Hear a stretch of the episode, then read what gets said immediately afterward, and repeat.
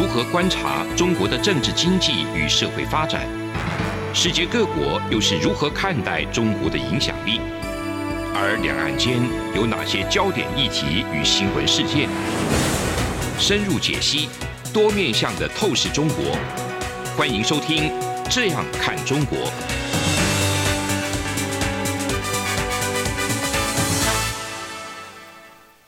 各位听众您好，我是主持人蔡明芳。您现在收听的是中央广播电台的《这样看中国》节目，蔡云芳时间。我们节目今天要探讨的主题是在未来这个经济继续这样成长的时候呢，它可能会遇到一个变数是什么？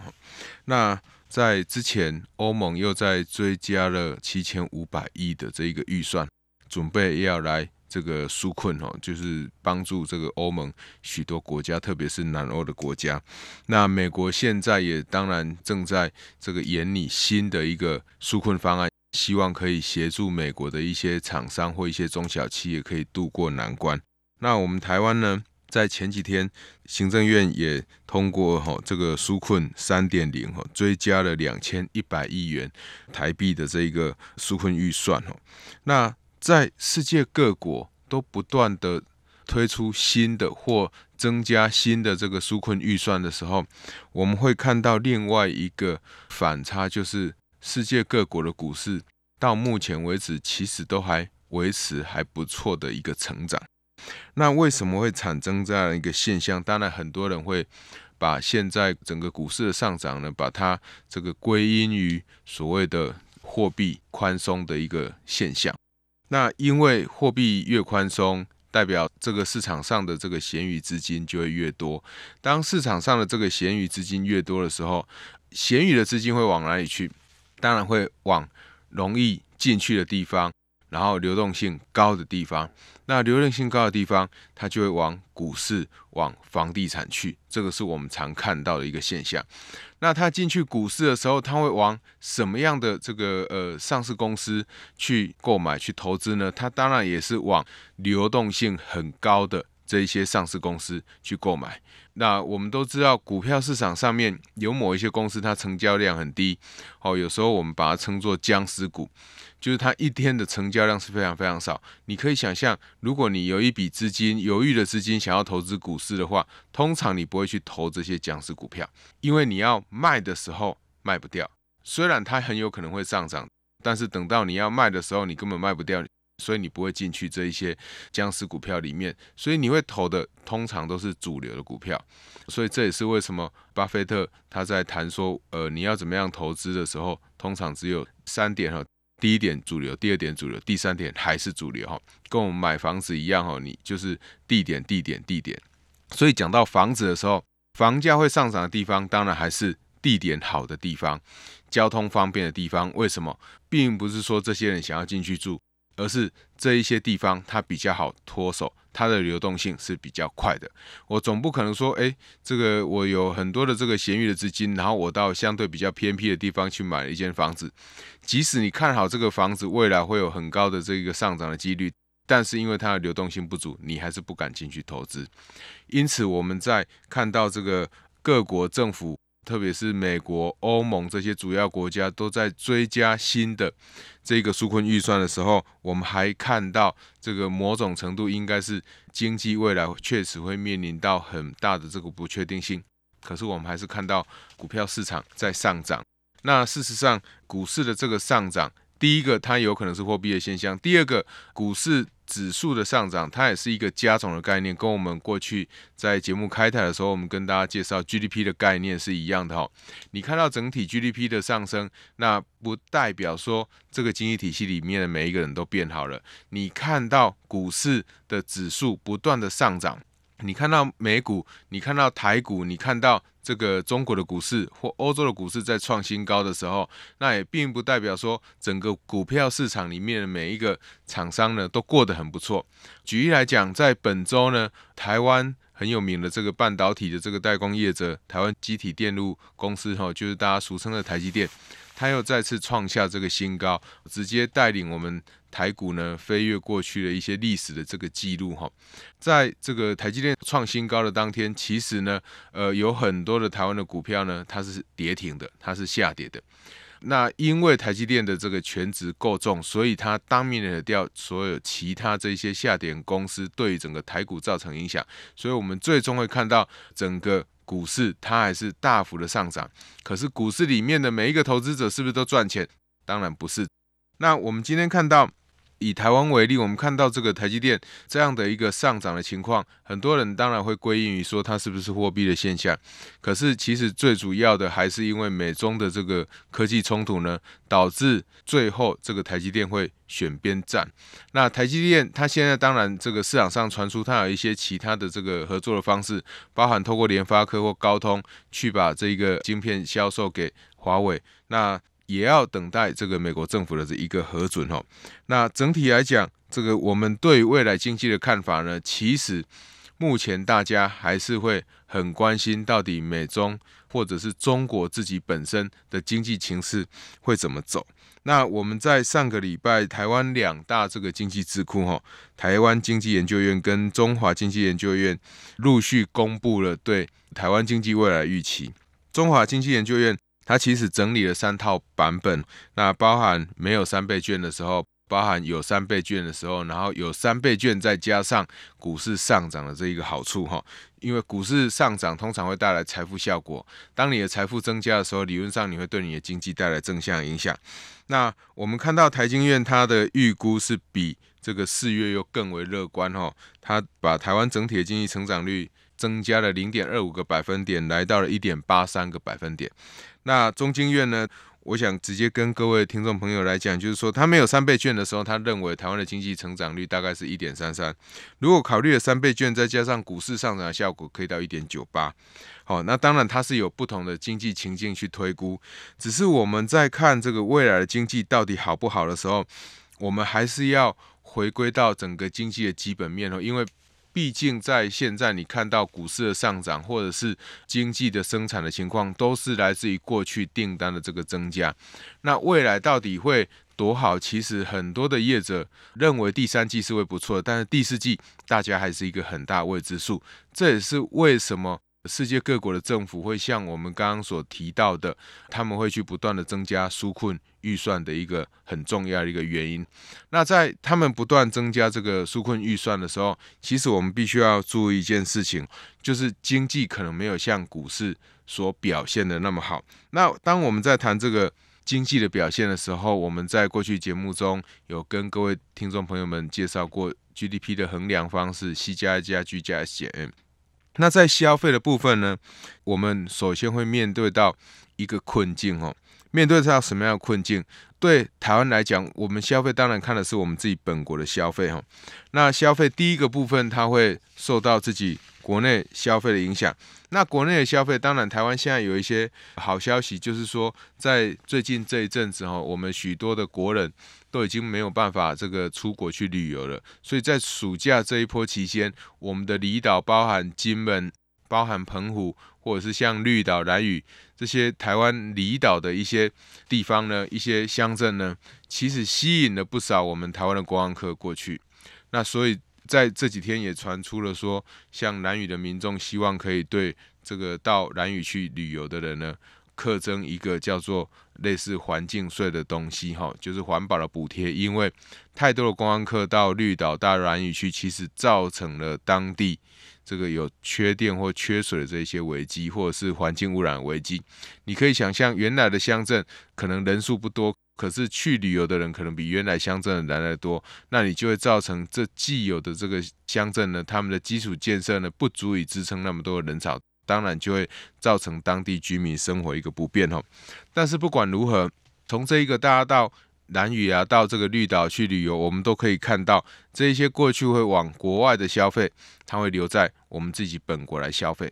所以在这样的情况之下，当然这一点国人在国内的这个旅游，不管是在本岛或者离岛的这个旅游，其实对整个台湾的内需消费，那是一个正向的帮助，这是一个值得肯定的哈。那另外一个，大家会看到我们的消费可能会表现得不错哈，主要原因还是许多人会去寄望所谓的三倍券，这个我们在过去节目中也有提到，但是我们必须要。跟各位听众朋友们说明的哈，我们三倍券它的效果，它会比消费券来得好，这是肯定的哈。但是它有没有足以带动整个台湾内需的经济活络起来，这个还要好好的观察。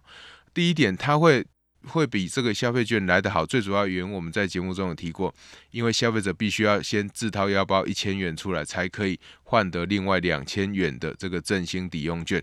所以消费者已经自己先出一笔钱出来了，所以这个替代现金的比重就会降低。第二个就是大家可以看到，最近在台湾的通路上，哦，许多这个店家他们都对这个三倍券加码，吸引更多的消费者可以去每一个地方的这个商店去消费。还有县市也推出这个三倍券，以及数位的这个行动支付也都推出三倍券的这个加码措施。那这些东西都会使得政府原来可能只有花两千块，然后变成可以创造出两千六、两千七百块的这个效果。那所以就这一点而言，它当然会比过去的这个消费券来得好。可是为什么我们说对于三倍券它真正产生的经济效益，大家还是不能太过于乐观，要审慎的评估呢？因为在这一个过去我们提高这个三倍券的时候，其实我们在节目中也有提过，最担心的会替代现金。虽然现在消费者必须要自己自掏腰包一千块，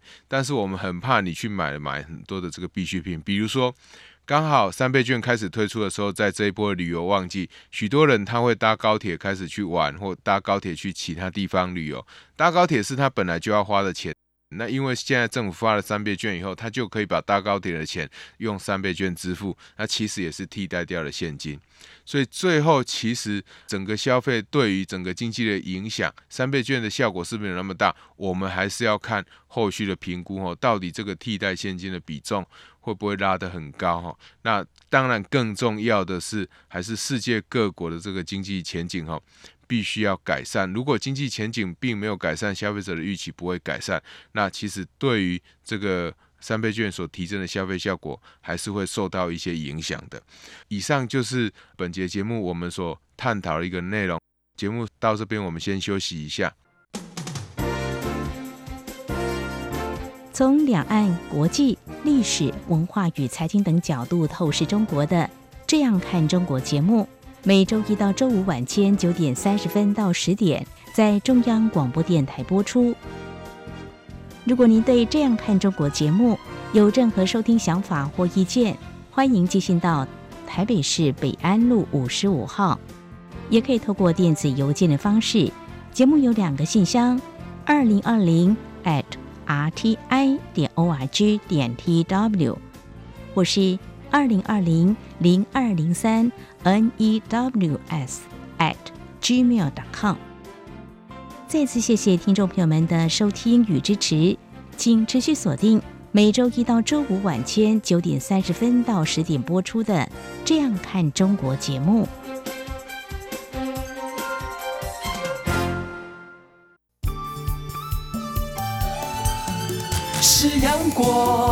像台湾之光穿透世界之窗；是阳光，像神鹰翅膀环绕地球飞翔。各位听众您好，我是主持人蔡明芳。您现在收听的是中央广播电台《这样看中国》节目，蔡明芳时间。我们节目刚刚提到，对于未来经济成长一些变数，刚提到我们台湾所发的这个消费券。那其实有另外一件事情，就是这个消费的好坏呢，除了它会替代掉你自发的这一个，呃，原来就要花的这个钱以外，另外一个当然更重要，就是刚刚讲到的对经济前景的一个预期哈。那所以如果对未来经济前景的预期，那欧美的状况不好，它当然就会影响到我们一般人民的一个消费。那第二个就是投资哈，那投资当然现在大家寄望的是台商回台。那我们过去在节目中也有提到过台商回台对台湾经济的影响。台商回台那是一个很大的转变，就是大家对于回台湾投资这件事情已经不像过去那么遥不可及。但是我要真的怎么样在台湾投资，它其实会受到对未来经济成长预期的影响。那我们现在虽然有很多的台商希望，或者是已经承诺想要回来台湾投资，那政府也给予一定程度的这个补贴，帮助他们回来台湾投资。可是这个投资的金额可以在三年内再投就好了，也并不见得说我今天核准你，然后你在今年呢就马上要投资。换句话说，如果现在大家对于疫情未来的一个走向还不是非常确定的话，那就会出现一件事情，就是我厂商可能会延后投资。只要厂商延后投资，那我们的投资就不会像原来预期的说啊，所有台商回台呢会带动我们的投资有多少这个增加。那第二个，大家会寄望像刚刚在节目开始后所提到的这个台积电这些半导体设备厂的继续的投资。可是不要忘了，在投资这个部分。虽然半导体台积电他们维持今年资本支出后不变哦，可是你还是要注意一件事情，资本支出它只是跟去年一样，它并没有增加更多的这个资本支出。意思是说，你要寄望投资在这一块，它可以增加我们今年的经济成长，其实还是必须要依赖台商回台投资这一块哦。但是这一块又会遇到这个对未来经济前景的预期，所以投资这一块，我觉得还是。会影响未来我们经济成长会不会持续增加很重要的一个因素哈。那以目前的情况来看，我想投资要再继续增加的可能性其实不是那么大。那我刚讲过了，半导体设备厂它所承诺的投资，那顶多就是跟去年一样好，它可能很难再更好。为什么呢？因为它受到美中科技冲突的一个影响。现在有很多的这个科技业者，他们的产品是不能直接出口到这个中国去，它会受到呃美国政府的一个审核一个规定，这个是比较麻烦的。那 G 就是政府支出的部分，那我们现在必须要寄望的就是整个前瞻基础建设要赶快来执行。那整个前瞻基础建设这个是最直接的，政府可以去带动经济成长的一个呃数字的一个部分。这个前瞻基础建设呢，只要政府可以好好规划，规划好，在经济相对大家比较悲观的时候，然后去把基础设施把它做好，等到经济复苏的时候，就可以让这些基础设施提供给厂商或我们一般的呃人民有更多的一个投资的一个服务。所以大家可以知道，如果我们可以把这个前瞻基础建设尽快的这个执行的话，或者是一些既有的这些基础设施、公共设施尽快做好的话，对台湾的经济还是有帮助。比如说，大家最常讨论的桃园机场的这个第三航厦，可不可以在这段期间呢，赶快加速来把它盖好？那一方面落实预算的执行，二方面也对台湾的经济会有一定程度的帮助。那另外一个台湾这个经济成长重要引擎就是出口。那出口其实会跟刚刚我讲到的投资会有一些关系，有什么样的关系呢？刚提到就是说，目前美国对于这个世界各国出口到中国去含有美国技术含量的这个产品，它的管制是趋严的哈。那当它管制是趋严或一定都必须要送到美国的商务部去核准的时候，其实就会使得很多的厂商不敢把产品卖到中国去。那对台积电这样的一个相对体质非常健全的公司而言，它其实不用太担心，因为甚至它的营收还是持续在成长，这也是我们可以看到为什么台积电它的股价会再继续创新高的原因，因为它的单子本来就是非常满，即使华为的单子不见，那其他外国厂商的单子呢又马上补上来，所以就整体台积电的产能来讲，它是没有受到任何影响的。可是你也必须要承认的是。我们并不是说在台湾每一家厂商它的体质都跟台积电一样健全，在这样的情况之下，一些体质比较差的厂商，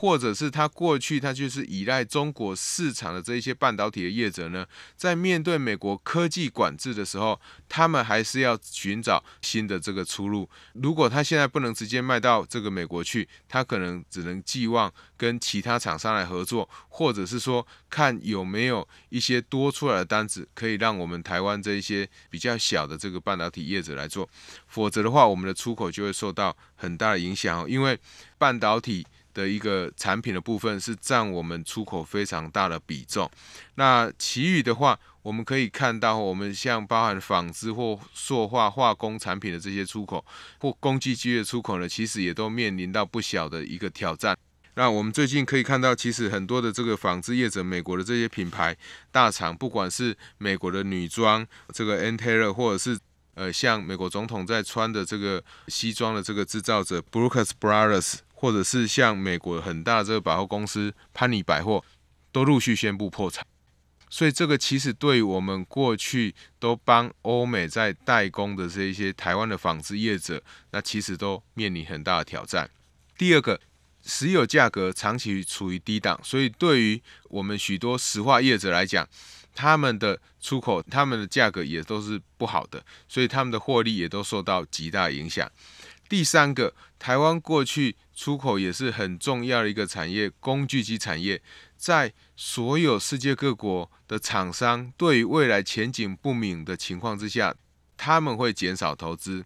他们如果减少投资，他们对于工具机，因为工具机是一种。资本财，它是可以帮这些厂商在生产出更多的最终产品。所以，当厂商不愿意增加投资或更新设备的时候，台湾的工具机业者本来就他们的出口本来就面临比较严峻的挑战。再加上大家可以看到，台湾是相对于其他国家是比较稳定的一个经济体。整个经济体系，或者是说整个防疫体系都做得比较好，所以很多的资金都往台湾进来。那因此台币不断升值的话，也对于我们的出口会带来很大的伤害哈。那如果各位听众朋友对于这个台币的升值会怎么样去影响出口还不是很理解的话，我在这里举一个很简单的例子哈。大家可以想象，今天如果我们要跑到这个日本去玩的话，我们会希望台币升值还是贬值？我们一定会希望台币升值，因为代表我们拿比较少的台币就可以换到比较多的日元。所以台币如果升值，就代表什么？日元贬值。也就是说，当你看到日元贬值的时候，很多人都就会说：“诶，准备要去日本玩了，因为日币贬值了。”那日币的贬值，当我们跑到日本去玩，是有利于什么？有利于日本富士山的出口。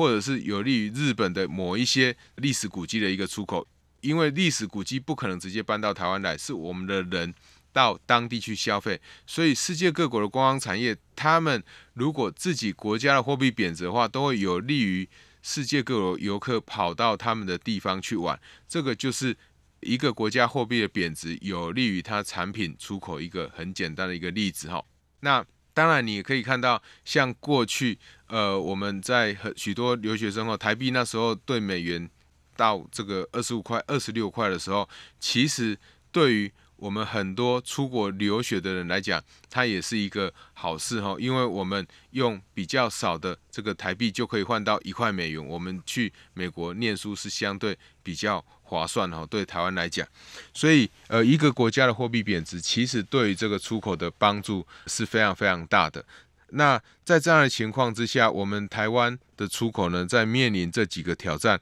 我们对于整个全球的这个景气呢，是不是那么乐观？我们还是有所保留的。也就是说，台湾的经济成长是不是会像过去我们提到的两大智库台经院跟中经院所提的这么乐观呢？其实它还是存在一些变数。那另外一个比较重要的是，现在很多人还是会继续去预估中国的这个经济到底是好还是不好。呃，这里我必须要提醒的哈，因为大家可以知道，中国它会有中国自己官方所宣布的一个经济数据。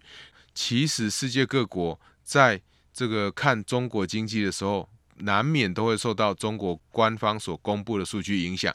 因为如果比如说今天如果中国的这个李克强总理他说我们的今年经济成长率是二，那如果有一个研究机构估负十，其实没有什么太大意义。即使真的是负十，因为大家都知道中国的数据不是很透明，可是最后还是会以中国所公布的官方数据为止。所以，因此在这样的情况之下，大家在估计这个中国的经济的时候，通常都还是会围绕在官方的数据的上下。那我们特别提中国经济的目的是什么呢？其实大家可以去看，是现在世界主要研究机构对于中国经济的成长都是估负成长。那负成长也就是说都是衰退的。中国的经济成长有很多的经济机构他们会想要去估衰退，当然也有一些研究机构去把它估正成长哈。那但是衰退会不会有理由呢？我们来看哈，现在许多智库研究机构，他们对于整个全球的景气的预估都是负成长。我们应该先从这里来看哈。那如果全球的景气是负成长，而且多家的研究机构都认为是负成长，你认为中国的经济有没有可能正增长？我想中国它是全球最大的出口国，全球第二大的经济体。那如果现在欧美的市场不好，大家对于整个全球的经济成长预估也是负的。那对于全球最大出口国的影响会是什么？一定是负向的。也就是说，全球最大出口国它的出口一定会衰退。那出口它是中国最重要经济引擎的情况之下，那中国的经济衰退的几率就会非常非常大。当然，大家可以说，那中国还有很大的内需。可是不要忘了，中国最近发生什么事情？长江流域的一个。水灾淹水的一个问题，到现在当然确切的新闻怎么样，我们还不知道。但是大家就是非常担心过去三峡大坝所衍生的一个问题。那在这样的情况之下，其实你可以知道，如果一旦不管三峡大坝，即使他没有溃堤，但是他面对这么多豪雨，他也必须要泄洪。一旦必须要泄洪的时候，就会遇到一个麻烦，就是下游的基础设施如果不足，就会产生淹水的问题。淹水发生以后，厂商就有可能会停工，居民的财产就会受到一些伤害。所以你说内需会好吗？我认为内需也不会好。因此在这样的情况之下呢，我们可以预期吼，中国的经济应该不会太好。那如果中国的经济不会太好，你也可以再进一步的去想想，这个我们刚刚提到台湾的出口主要是讲欧美的市场。